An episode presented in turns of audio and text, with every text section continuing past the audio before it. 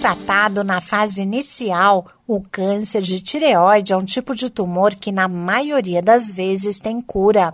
Mas a doença é silenciosa e geralmente só é diagnosticada durante exames de rotina.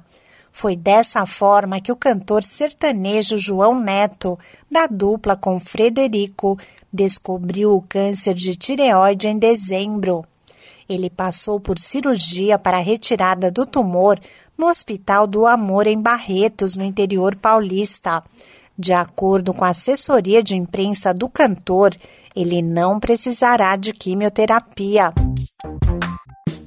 Olá, eu sou a Sig Eichmeier e no Saúde e Bem-Estar de hoje converso com a endocrinologista e professora da Faculdade de Ciências Médicas da Unicamp, Laura Esterian Word, sobre câncer de tireoide.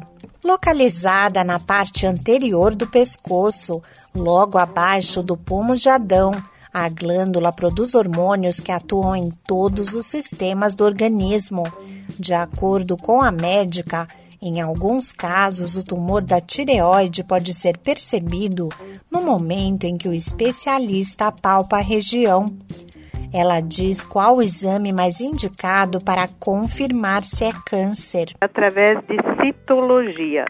O que acontece é que ou o médico palpa um tumor ou ele detecta o tumor no exame de imagem, principalmente o ultrassom, e aí, se o nódulo for um nódulo suspeito, ele é puncionado com uma agulha fina e se obtém uma amostra desse tecido com a citologia correspondente que vai confirmar se é benigno ou é maligno. Esse tipo de câncer não tem causa específica, mas existem fatores de risco que podem estar envolvidos. Existem alguns indicadores clínicos. Se você é homem, tem mais chance de ser maligno do que se for mulher.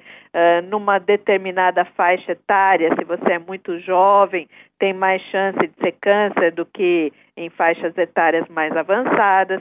Se você tomou radiação ionizante, tem mais chance de ser câncer.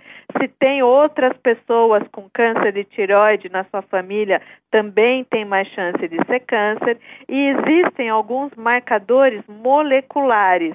A endocrinologista Laura Sterian Ward alerta que algumas pessoas desenvolvem câncer de tireoide sem apresentar qualquer fator de risco ou sintoma. Um dos sinais mais frequentes é o nódulo palpável ou visível no pescoço, na região da glândula. Esse podcast é uma produção da Rádio 2.